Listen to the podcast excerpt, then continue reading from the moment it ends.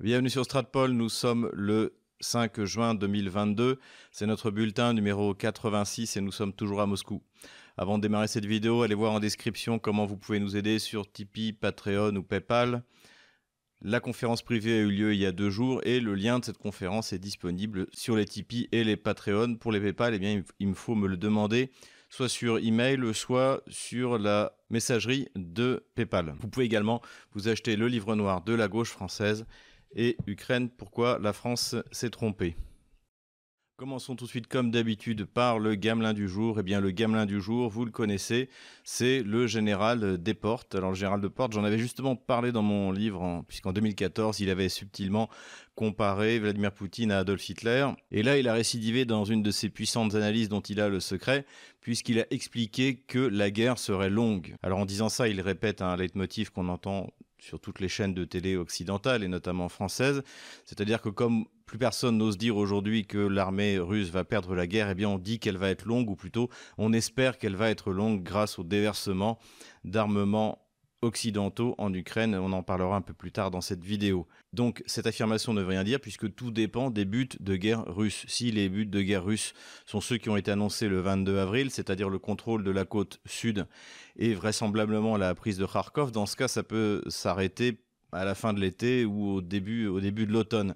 Si effectivement c'est la conquête de l'Ukraine, comme se l'imagine eh bien tous les penseurs euh, occidentaux, tous les analystes occidentaux, parce qu'ils projettent en fait les objectifs politico-stratégiques de l'OTAN, c'est-à-dire le changement de régime comme celui qui s'est passé après le coup d'État de 2014, eh bien, si la Russie veut, faire ça, effectivement, ça risque de durer plus longtemps. Mais à mon avis, ce n'est pas le cas. Je pense que la Russie se contentera, après la destruction de l'armée ukrainienne dans le Donbass, de prendre Nikolaïev, Odessa et Kharkov peut-être d'aller plus loin vers Poltava ou vers Tcherkassy si Kiev ne veut pas entendre raison, plutôt si les sponsors de Zelensky, c'est-à-dire Washington et Londres, essentiellement, ne veulent pas entendre raison. Le général Desportes a également osé prétendre que cette guerre était de celle qui forge les nations, c'est-à-dire qu'en fait la nation ukrainienne, qui est une, fiction qui a été inventée en, en décembre 1991, eh bien, se consoliderait grâce à cette guerre. Alors on voit vraiment pas comment l'Ukraine pourrait se consolider dans la mesure où le comportement habituel de l'armée ukrainienne, c'est d'enfermer les civils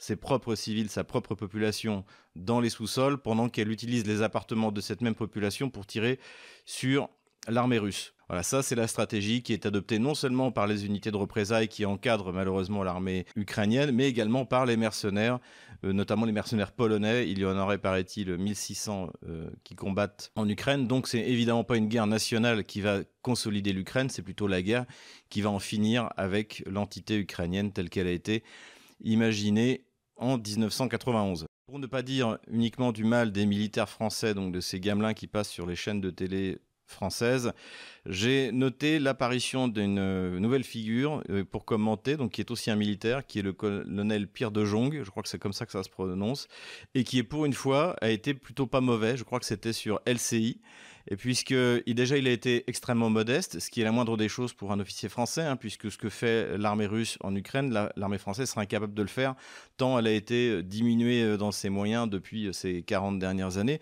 Donc je vous rappelle que selon le rapport sénatorial, on a 4 jours de munitions de réserve. La Russie, ça fait 100 jours qu'elle tire plusieurs missiles de précision tous les jours, qu'elle ne manque absolument ni de munitions, ni de carburant, ni de technique d'ailleurs. Donc la première chose qu'on attendrait d'un militaire français lorsqu'il commente les événements en Ukraine et lorsqu'il donne son appréciation sur l'armée russe, il a bien le droit de le faire, c'est quand même un peu d'humilité par rapport à ce que ces militaires ont autorisé les régimes socialistes qui se sont succédés depuis 40 ans à faire à notre armée. Donc lui déjà ce que j'ai apprécié c'est sa modestie et ensuite il émet des hypothèses notamment des hypothèses sur les objectifs de Vladimir Poutine. Puisque s'il y a effectivement des objectifs annoncés, je l'ai dit, tout au début c'était uniquement la reconnaissance de l'indépendance du Donbass et la reconnaissance de l'intégration de la Crimée à la Russie. À partir du 22 avril, c'est devenu donc en gros la, nouvelle Russie, hein, sans que ce soit précisé euh, euh, très clairement. Mais après, sur ce que va faire Poutine, eh bien en fait, on n'en sait rien. Donc on peut faire des hypothèses et les faire encore une fois avec humilité. C'est ce qu'a fait ce colonel. Je pense que c'est lié aussi à la progression de l'armée russe. On peut plus raconter autant d'âneries qu'on en racontait au début. En tout cas, il y a, une apparition de nouvelles têtes sur les chaînes de télé françaises. et c'est plutôt pour le mieux. Voilà, donc euh, félicitations à ce colonel, j'espère qu'il continuera à être invité et avoir cette approche aussi mesurée, aussi modeste. Parlons maintenant des nouvelles armes, vous êtes plusieurs à m'avoir demandé euh, ce que j'en pensais. Alors, j'ai toujours cette analyse globale, je pense que les armes qui ont été fournies à l'Ukraine, ça a été trop peu et trop tard. Pourquoi? Parce qu'au début, avec les mythes qui abreuvaient les euh, généraux de l'OTAN, les analystes euh, occidentaux, eh bien, les armes magiques comme le Javelin, comme le, Stinger, allaient permettre d'arrêter l'armée russe exactement comme ça avait soi-disant permis d'arrêter l'armée rouge. En Afghanistan, on a déjà expliqué que ce n'était pas le cas. Et donc, au début, toutes ces armes portatives n'ont pas servi à grand-chose. Au bout d'un mois, les, à peu près les, Occidentaux, c'est-à-dire l'OTAN, se sont rendus compte qu'en fait, ce qu'il fallait à l'Ukraine, c'était, comme nous l'avions dit, c'était pas des armes portatives, mais c'était des armes lourdes, c'est-à-dire des tanks, c'est-à-dire de l'artillerie et également des avions, mais là on voit pas comment est-ce qu'ils pourraient arriver à en fournir. Alors en dehors des pièces détachées, récupérées à droite à gauche, peut-être que les Polonais discrètement ont donné leur, euh, leur MiG-29 à, l'Ukraine ou voir les pilotes eux-mêmes, tout ça c'est possible. En tout cas, ce qui a été proposé à l'Ukraine, c'était donc des blindés et de l'artillerie. Les blindés, c'est très compliqué, on l'a expliqué, parce qu'il faut des chaînes d'approvisionnement non seulement du blindé, mais ensuite des pièces détachées. Alors tout ça n'existe absolument pas en Ukraine. Et en plus, lorsqu'ils débarquent en Pologne ou euh, en Roumanie, avant de rejoindre l'Ukraine, ils sont quand même à près de 1000 km du front. Donc il faut les amener là-bas avec un système de voies ferrées qui est euh, détruit par euh, l'armée russe. Donc c'est extrêmement compliqué d'amener tout cela, surtout que c'est du matériel hétéroclite, en dehors des matériels soviétiques comme les T-72 qui ont été livrés par, euh, par la Pologne, eh bien, euh, tout cela, c'est des, des, nouveaux matériels, donc il faut apprendre à, les utiliser. Et c'est la même chose que l'on observe avec les systèmes d'artillerie. Et là, c'est non seulement le côté trop tard, mais c'est également le côté trop peu. Quand on regarde ce qu'a livré la France, c'est 6 Césars, c'est-à-dire 6 canons de 155 mm. Toujours hein, ce problème en plus de livrer les obus de 155 mm qui n'existent pas en Ukraine. Donc ça n'a aucune chance de changer quoi que ce soit dans le cours de la guerre. Et à côté de ça, vous avez ce qui a été livré soit par l'Italie, soit par les États-Unis, c'est comme le M777, donc c'est des canons tractés.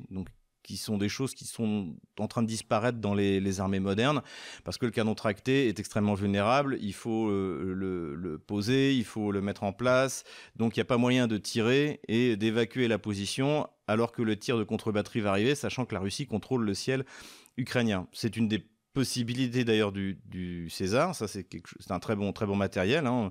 Là, la version qui est livrée, c'est celle qui n'est pas blindée. Donc ça, c'est aussi un peu gênant en cas de tir de contre-batterie. Mais par exemple, si, quand César tire à, 40 km, il peut tirer 6 obus et euh, se retirer avant même que le premier obus ait atteint la cible. Donc ça, c'est ça, c'est du travail sérieux. Et aujourd'hui, on peut dire que la tendance est euh, avoir des systèmes euh, autotractés et non pas tractés. Et dans ce cadre-là, c'est ce qu'ont livré ou s'apprêtent à livrer les Américains et sans doute les Anglais, c'est-à-dire donc il y a deux versions de, lance-roquettes multiples.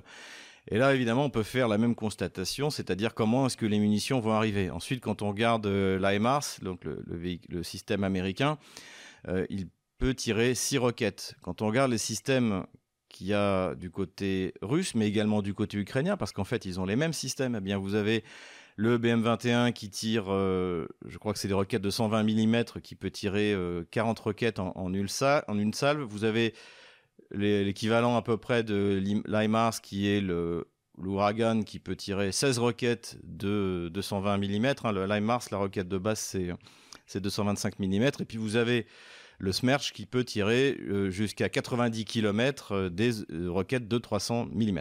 Donc, comme on le voit, ce genre de matériel lance-roquettes multiples, l'Ukraine en a, ou en tout cas en avait. Donc il n'y a rien de nouveau. Et si les Américains ne livrent pas les roquettes qui permettent de taper à plusieurs centaines de kilomètres, c'est-à-dire en gros de, pouvoir atteindre la, ville de Kursk ou de pouvoir taper en plein le centre de, Belgorod, eh bien le fait d'avoir euh, cette capacité soi-disant de longue portée de 70 km, avec aussi peu euh, de batterie, ne changera absolument rien au cours de la guerre. Donc ce soit l'un ou l'autre de ces, euh, de ces systèmes, comme on le voit sur cette photo, eh bien, ça ne changera rien. Et comme l'a dit Vladimir Poutine, si par hasard il venait l'envie à Washington de livrer les roquettes qui permettent de taper à plusieurs centaines de kilomètres, eh bien la Russie visera des cibles qu'elle épargnait jusque-là. Est-ce que ce sera uniquement des cibles en Ukraine ou est-ce que la Russie se permettra de tirer euh, un missile hypersonique, par exemple, sur une base en Pologne ou en Roumanie ou pourquoi pas aux États-Unis, eh bien ça, je laisse à votre imagination le soin de le prévoir. Mais il est clair que Washington commence déjà à comprendre que toutes ces livraisons d'armes ont une limite, et notamment la limite de l'exploitation par euh, l'armée ukrainienne qui baisse énormément de qualité. Les meilleures troupes ont été soit détruites, soit capturées bêtement, euh, comme à Mariupol, hein, qui est vraiment l'opération la plus stupide depuis le début de la guerre. 3800 prisonniers officiellement, au moins 3800 prisonniers officiellement, des meilleures troupes. Voilà, tout cela a des limites, et ces limites d'ailleurs on commence plus ou moins à les reconnaître euh, au niveau de certains gouvernements. C'est même d'ailleurs le cas de Joe Biden qui a déclaré récemment que l'Ukraine devrait peut-être renoncer à des parties de son territoire. Ça me paraît assez inévitable à l'heure où je vous parle. Voilà donc sur la question des livraisons d'armes. Rapidement, quelques remarques du point de vue économique. À peine avais-je publié ma vidéo numéro 85 que le ministère des Finances annonçait, le ministère des Finances russe annonçait qu'une loi allait être mise en place pour permettre aux sociétés russes d'ouvrir des comptes en crypto-monnaie, c'est-à-dire exactement ce que je souhaitais, pour faciliter les échanges internationaux et sans doute à terme euh, préparer l'utilisation massive des monnaies numériques, le rouble numérique, le yuan numérique, etc. Donc tout ça va dans le bon sens, vers encore plus de liberté. Plus de liberté également, puisque le Premier ministre a dit qu'il lâcherait la bride aux entreprises sur euh, l'utilisation des monnaies, sur les conversions des monnaies. Et également, dans l'article que je mets en illustration, eh il est précisé que le nombre d'inspections a diminué de six fois. C'est-à-dire que la Russie va réagir aux sanctions en donnant encore plus de liberté à son économie. Ça ferait plaisir à Charles Gave, quel je rends hommage, c'est-à-dire de foutre la paix aux entrepreneurs, comme, euh, comme il le dit euh, si bien. Et c'est ça aussi la grande force de la Russie, et je pense que c'est aussi pour ça qu'elle va l'emporter, c'est qu'elle est on est dans la situation inverse des années 80, c'est-à-dire dans les années 80, vous aviez une économie socialiste mourante, qui était l'URSS, comme aujourd'hui l'économie socialiste française mourante, un énorme taux, plus grand taux de prélèvements obligatoires, plus grand taux de, dépenses publiques. Et à côté de ça, vous aviez eh bien, des économies de marché qui, tout en n'étant pas parfaites, eh bien, permettaient de créer de la richesse, notamment parce que les entrepreneurs, à l'époque, ne, subissaient pas, notamment en France, eh bien, la, pression fiscale, fiscale qu'ils euh, subissent aujourd'hui. Et je mettrai un billet sur le fait que dès que les conséquences des stupides sanctions prises par Bruxelles contre la Russie vont se faire sentir en France notamment, vous allez voir qu'au lieu de laisser les entrepreneurs, les véritables créateurs de richesses, les laisser faire, eh bien c'est exactement l'inverse qui va se produire. Que ce soit Mélenchon Premier ministre ou pas, d'ailleurs ça ne changera absolument rien on va augmenter l'armée des contrôleurs fiscaux et on va commencer une véritable guerre contre eh bien, ce qui reste de créateurs de richesses en France, hein, les, 13% encore d'industrie qui composent notre PIB.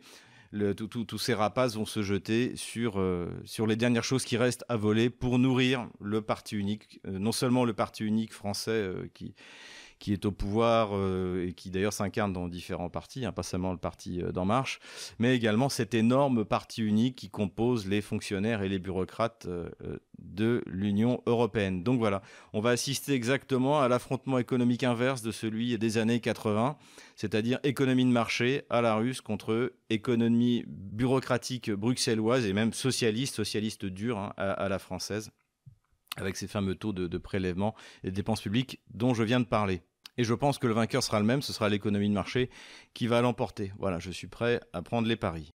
Nous avons, entre guillemets, euh, célébré il y a trois jours les 100 jours du début de l'opération spéciale. Hein. Rappelons que les Russes appellent ça ici l'opération spéciale pour diverses euh, raisons, parce qu'ils considèrent d'ailleurs que ce n'est pas une guerre entre l'Ukraine et la Russie, mais davantage une opération de police dans le monde russe face à un régime donc, qui est dirigé par un État contrôlé à 100% par des puissances étrangères à l'issue du putsch de Maïdan de 2014.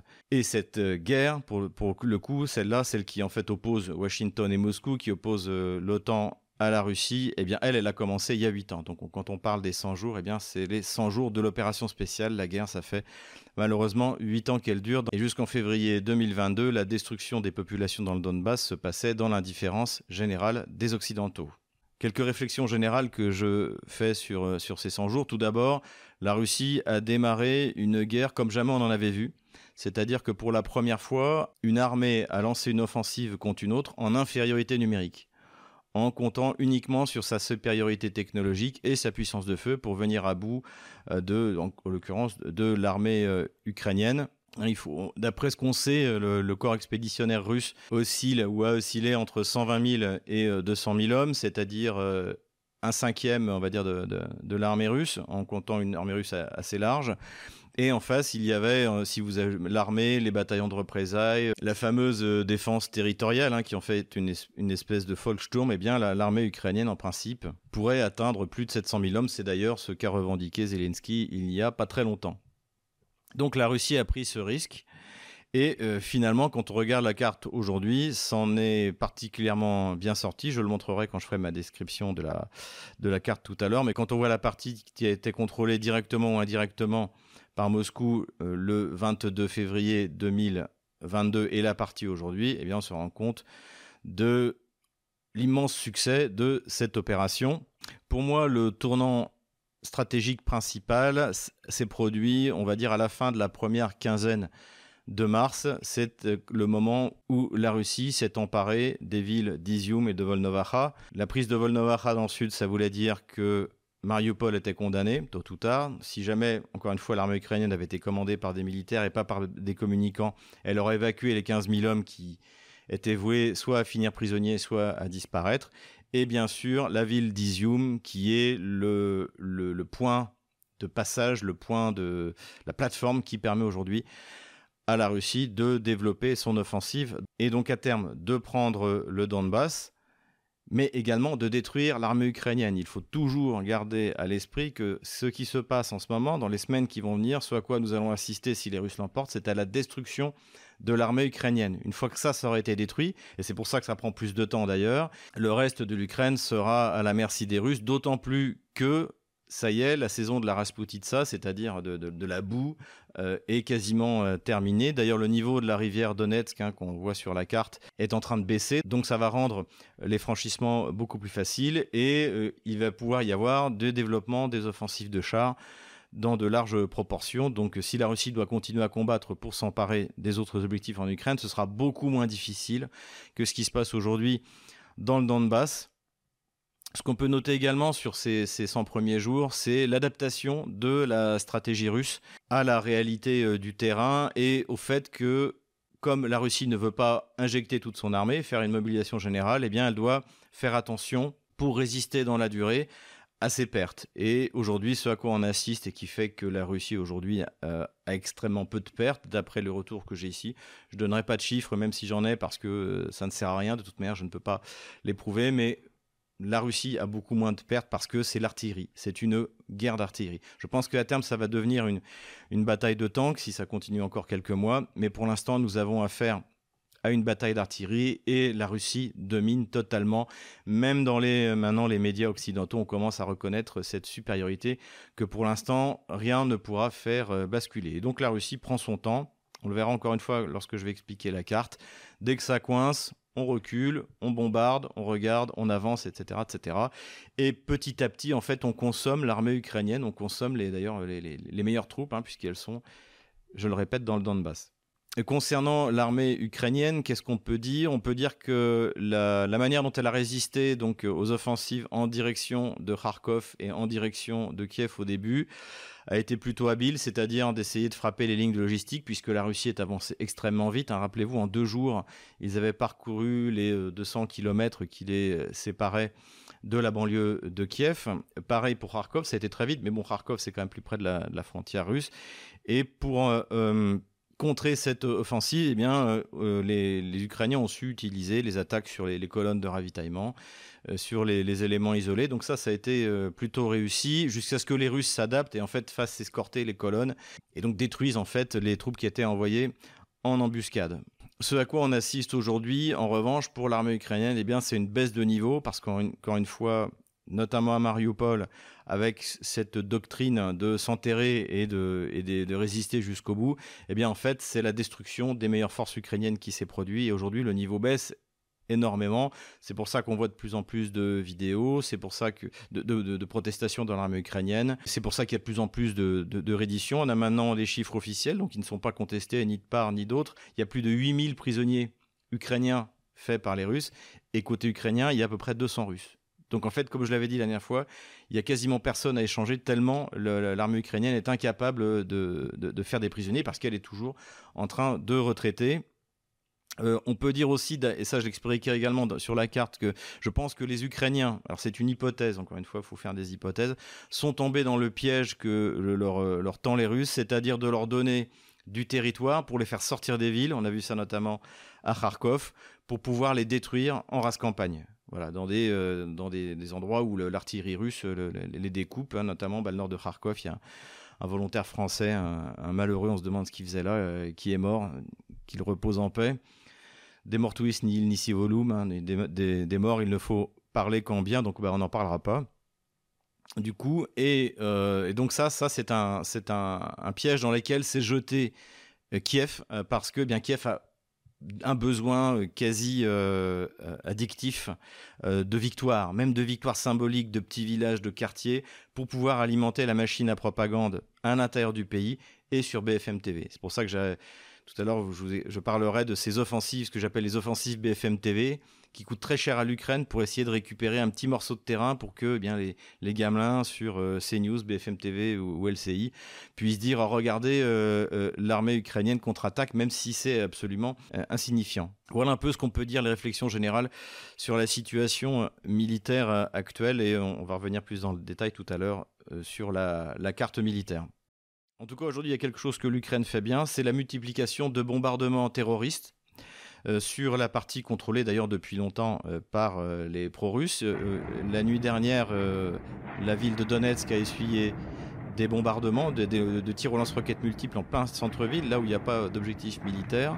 Donc il y a eu, d'énormes dégâts. Je, suis le fil télégramme du maire de Gorlovka, où je me suis rendu il y a quelques, il y a quelques semaines. Et là, c'est pareil, c'est tous les jours, c'est des bombardements, c'est des blessés. Dans la région de Kherson, où Kiev a complètement perdu le contrôle, la seule chose qu'ils sont capables de faire, c'est d'essayer d'organiser des attentats terroristes, sans vraiment grand succès. De temps en temps, ça fonctionne, mais il n'y a pas vraiment de succès. Et finalement, en fait, l'armée ukrainienne retourne à la base du bandérisme, c'est-à-dire le terrorisme.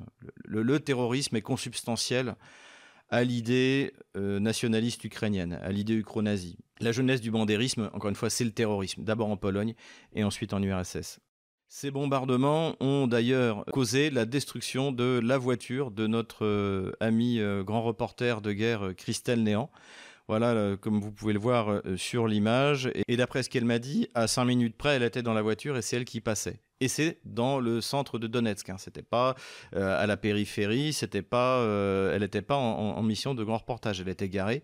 Et les bombardements ont frappé sa voiture. Donc je vais mettre en place une, une cagnotte. Alors je, je voulais vous demander conseil euh, s'il y en a qui peuvent me dire quel est le meilleur système de cagnotte à mettre en place, je voudrais pas utiliser notamment celle qui avait été mise en place pour le boxeur des Gilets jaunes euh, d'Étinger, euh, notre, notre glorieux boxeur, qui avait vu sa cagnotte annulée par, le, je crois que c'était Litchi, je sais pas. En tout cas, bon, si vous avez des suggestions à, me faire sur la cagnotte à utiliser, eh bien n'hésitez pas et donc j'en ferai la promotion sur mes réseaux sociaux et également dans mon euh, prochain bulletin. Voilà, pour essayer d'acheter sans doute quelque chose comme un WAS Patriot ou une Lada Niva 5 euh, portes, quelque chose de bien rustique qu'on peut réparer dans le Donbass sans difficulté, pour trouver les pièces détachées notamment. Voilà, et maintenant passons à la carte militaire. Et nous revoilà donc sur la carte militaire de www.map.army.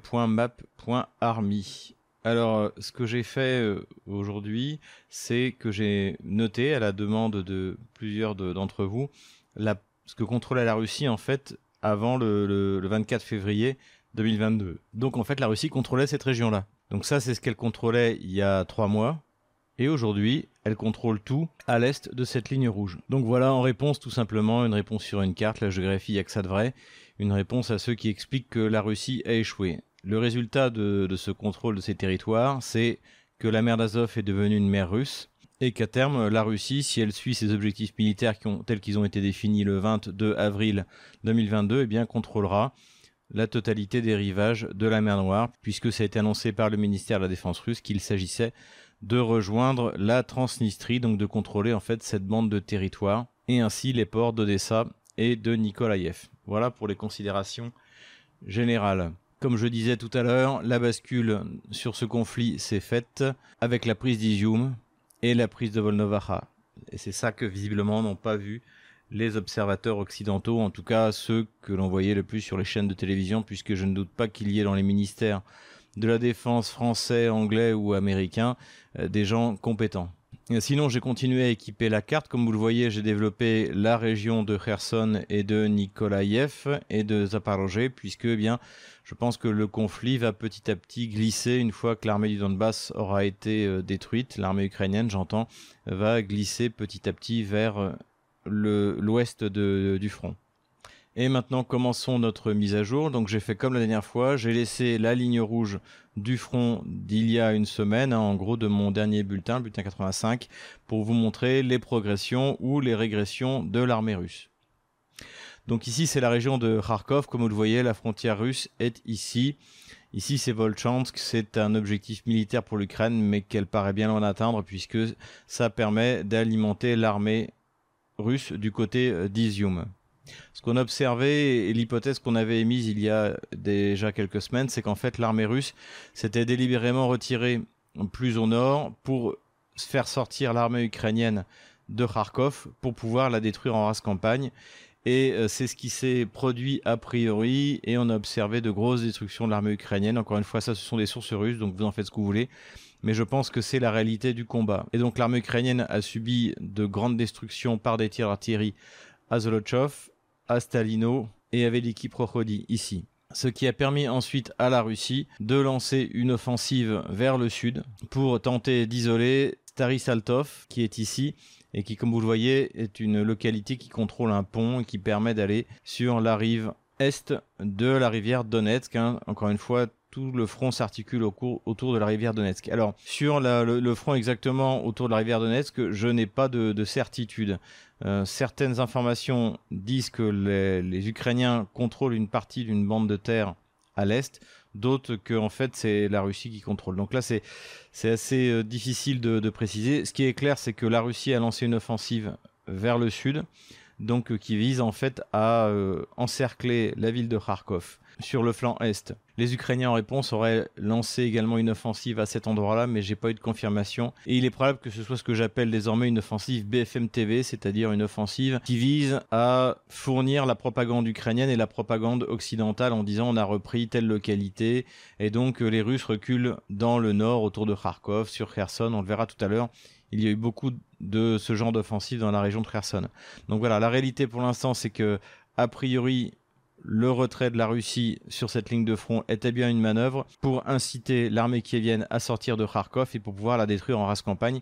Et c'est ce qui s'est produit et on verra dans les euh, semaines qui viennent si la percée sur le flanc est de Kharkov donne quelque chose. Voilà, donc j'ai pointé euh, Stary Saltov qui est un objectif hein, qui permet donc l'offensive russe permettrait en fait de, couper Stary Saltov de, Kharkov. On descend plus euh, vers le sud Ici, rien de vraiment nouveau. L'offensive russe continue, mais c'est surtout des, tirs d'artillerie. En fait, c'est une, une, guerre d'usure d'artillerie pour prendre le contrôle de l'axe Bar jusqu'à Slaviansk. Voilà. Donc, mais pour l'instant, les Russes n'ont pas encore accompli cette percée. Les Russes développent également leur offensive du côté de Dolina, que l'on voit ici. Voilà. Toujours également pour couper tous les axes. Il y a une légère progression, comme on peut voir ici, autour de Sviatlogorsk ici et on a vu les images d'une église du, XVIe siècle qui était euh, brûlée. Les Kieviens ont accusé les Russes de bombardement, mais comme on le voit, c'est pas un bombardement, c'est un incendie. Donc visiblement, les bandes kieviennes, sans doute satanistes, ont volé tout ce qu'il y avait à voler euh, dans cette euh, église ayant mis le feu. Encore une fois, c'est pas un tir d'artillerie et cette zone est encore sous contrôle ukrainien. Donc voilà, donc en tout cas, l'armée russe continue petit à petit eh bien, à s'approcher de cette zone et, tente de prendre Borogoditchne, ici. Donc on se souvient qu'ici les Russes avaient pris Krasny Liman, j'avais mis une petite punaise bleue.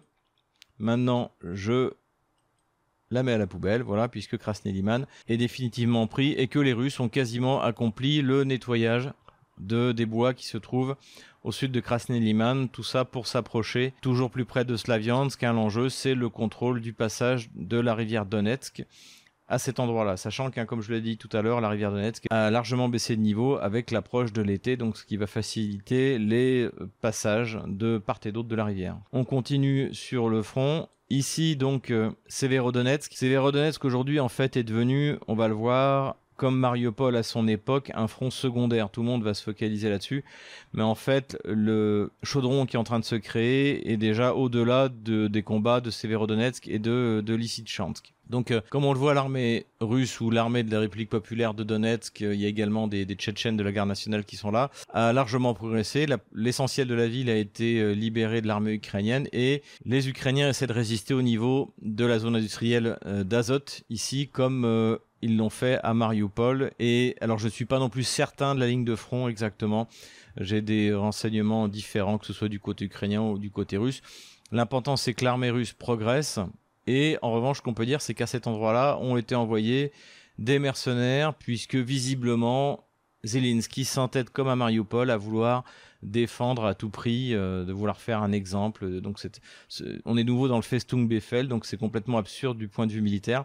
Mais visiblement, c'est le choix qui a été fait à Kiev. Une des raisons, donc les raisons bien sûr, c'est de la communication, donc c'est de dire qu'on a ici un nouveau Mariupol. Et aussi, c'est que en fait, si Lysychansk et Severodonetsk tombent, ça veut dire que la République populaire de Lugansk a été complètement libérée. Voilà les limites administratives de la République populaire de Lugansk. Donc en gros, c'est-à-dire que les, dernières villes euh, importantes euh, sont là. Et euh, ce qui veut dire qu'une fois que ça se sera tombé, le Parlement russe peut très bien décider d'intégrer la, République populaire de Lugansk comme une, une entité de la Fédération de Russie. Donc c'est peut-être aussi également pour ça que Zelensky a donné l'ordre de jeter euh, des forces dans la bataille, donc des mercenaires. Il y avait des Géorgiens, on a vu euh, pas mal d'images, euh, qui ont subi immédiatement d'énormes pertes. Hein, de toute manière, quand Kiev envoie des renforts, l'armée russe recule, bombarde, avance. Voilà, on est à cet endroit-là, mais comme vous allez le voir un peu plus bas, c'est plus là vraiment que se décide l'avenir des combats. Du côté de ce petit chaudron dont j'avais parlé, donc on appellera le chaudron de Zolotoye, les armées alliées, c'est comme ça qu'on appelle l'armée russe, les armées des républiques populaires, ont également progressé à l'intérieur de la ville de Zolotoye et ont pris complètement le contrôle de Komishuvacha ici et se dirigent actuellement vers Rubrovka. Voilà, pour fermer ce chaudron où il y aurait autour de 3000 soldats ukrainiens. Et ça permettrait évidemment de renforcer le contrôle sur cet axe-là, puisque c'est bien là que ça se passe. Aujourd'hui, l'essentiel des combats. Kiev a lancé deux contre-attaques pour essayer de reprendre le contrôle de l'axe principal qui permet d'approvisionner ou d'évacuer Lysychansk, ici, qui est aujourd'hui contrôlé par l'armée russe, et également vers le sud de Bakhmut, puisque a priori l'armée russe se serait lancée à l'assaut de, cette zone. Euh, pour l'instant, je n'ai pas euh, davantage de, documentation, donc euh, voilà, c'est juste au niveau de l'hypothèse, mais a priori, il y a une contre attaque ukrainienne dans cet endroit-là vers la zone contrôlée par les Russes et vers cet endroit-là. Et c'est sans doute là qu'est mort également un général. Alors, euh, les généraux russes meurent au combat parce que, bien contrairement aux armées occidentales, les généraux russes explosent. J'en parlerai peut-être à l'occasion dans une prochaine vidéo. Dans la zone de Svetlodarsk, donc j'en avais parlé la, dernière fois, hein, c'est-à-dire que c'est une zone qui s'est rendue sans combat. Les Russes ont continué leur progression vers Bakhmut. Donc là, la zone de Svetlodarsk, je la supprime également elle est désormais dans l'escarcelle des Russes. Sur les autres endroits du front, c'est toujours des duels d'artillerie en direction de New York. Donc vous voyez, le front n'a quasiment pas progressé. Pareil également sur la, tentative d'encerclement d'Avdiivka. Donc là, il y a des gros, gros bombardements. Hein. Encore une fois, c'est les zones les plus fortifiées du front. Et évidemment, il est dans l'intérêt de l'armée russe et de ses alliés de plutôt d'encercler que d'essayer d'affronter frontalement. C'est ce qu'ils essaient de faire. Mais il n'y a pas eu de grosses modifications du front à cet endroit-là. On continue, je refais un petit zoom arrière pour vous bien montrer où on en est. Voilà, Donetsk est ici. Sur toute la partie du front au nord de la région de Zaporozhye ici, il s'est pas passé grand-chose, quelques, quelques duels d'artillerie, mais rien de particulier. En revanche, donc je parle hein, depuis notre dernier bulletin, il y a à peu près une semaine, le bulletin 85, Ici, les Ukrainiens ont lancé une série de ce que j'appelle les offensives BFM TV. C'est-à-dire que c'est des offensives qui n'ont pas tellement de but euh, militaire, puisque visiblement les forces qui y sont consacrées ne permettent pas de, percer bien loin, mais qui permettent, en cas d'un succès même limité, de revendiquer une progression à l'intérieur des territoires antérieurement contrôlés par les Russes. Donc on a vu ça, on a vu euh, à l'époque euh, dans la soi-disant contre-offensive de Kharkov. Donc les Ukrainiens progressent sur le front nord, et on a vu ça il y a une semaine à Kherson. Et d'ailleurs, sur BFM TV, ils avaient déjà annoncé que les, Ukrainiens progressaient sur le front de Kherson. En fait, il n'en était rien, donc le, narratif a immédiatement été abandonné. Et toutes ces offensives BFM TV coûtent énormément de troupes et, de, moyens à l'armée ukrainienne, notamment la, principale qui a été euh, lancée autour de cette, euh, de cette localité, donc qui s'appelle Davidov Brod, ici. Et en fait, les Ukrainiens ont percé, les Russes les ont laissés rentrer et les ont détruits à court d'artillerie. Et finalement, ils ont dû se replier avec des pertes énormes. Et il y a eu de nouveau une vidéo de protestation de la part des, euh, des troupes ukrainiennes. D'autres tentatives ont été faites, notamment à cet endroit-là, à partir de la région d'Apostolové, ici, pour essayer de percer le front. Mais à aucun endroit, le front de Kherson n'a été percé. Cela a coûté extrêmement cher en hommes et en matériel à l'armée ukrainienne. On observe également toujours dans la région de Kherson, une arrivée de matériel. Il y a plusieurs vidéos qui ont été montrées sur les réseaux sociaux. Euh, qu'est-ce qu'il en est exactement Je ne sais pas, mais il ne serait pas étonnant de voir eh bien, se développer une, offensive russe pour euh, euh, continuer sa progression vers le nord. Il faut voir une chose, c'est que les distances sont assez courtes. Hein. Par exemple, le front russe, ici, jusqu'à Rog, donc qui est une ville en plus une ville russe, hein, fondamentalement russe, où se trouve le reste des actifs de, de l'oligarque Akhmetov, c'est 50 km. Et surtout, euh, contrairement au front du Donbass, c'est pas là que se trouve l'essentiel de l'armée ukrainienne. Donc il y a quelque chose à faire et il est probable que ça se passe. Kiev a absolument besoin d'une victoire BFM TV. Donc euh, il est possible qu'il y ait d'autres tentatives sur la ligne de front, également vers le nord. Et euh, pourquoi pas, de nouveau, on en parle beaucoup, une tentative de reprendre l'île du Serpent, ici, Hein, on en a parlé tout au début. Il y a eu les premiers gros fakes ukrainiens concernaient euh, l'île du serpent, euh, le, fantôme de Kiev, enfin toutes ces toutes ces âneries auxquelles ont cru euh, tous les médias occidentaux. Donc voilà, il y aurait en préparation une tentative de reprendre l'île du serpent. Quand bien même les Ukrainiens arriveraient, on voit pas trop ce que ça leur donnerait. Voilà, les prochaines semaines vont être extrêmement importantes et en tout cas aujourd'hui, le plus important, c'est ce qui se passe ici. C'est encore une fois le développement de la prise de Popasna, c'est-à-dire que le dur des défenses a été dépassé ici et les Russes logiquement eh bien essayent de profiter de cette euh, progression pour liquider Severodonetsk et pour achever l'encerclement de Kramatorsk-Slaviansk. Voilà, comme la dernière fois, eh bien je vais supprimer la ligne rouge de la semaine dernière. Voilà exactement la situation du front telle que je la vois. Alors je peux me tromper, n'hésitez pas si vous avez des informations plus précises à me faire un commentaire et à me dire euh, là où je me suis trompé, mais normalement je dois pas être très loin de la vérité. Voilà, j'espère que cette carte militaire ainsi que la vidéo vous ont plu. N'hésitez pas à mettre un pouce noir ou un pouce bleu. N'hésitez pas à vous abonner à notre chaîne YouTube, à notre chaîne Odyssée, à notre chaîne, chaîne Rumble, à notre chaîne Telegram, à notre Twitter et sur VK pour ne rien manquer. Je vous dis à la semaine prochaine.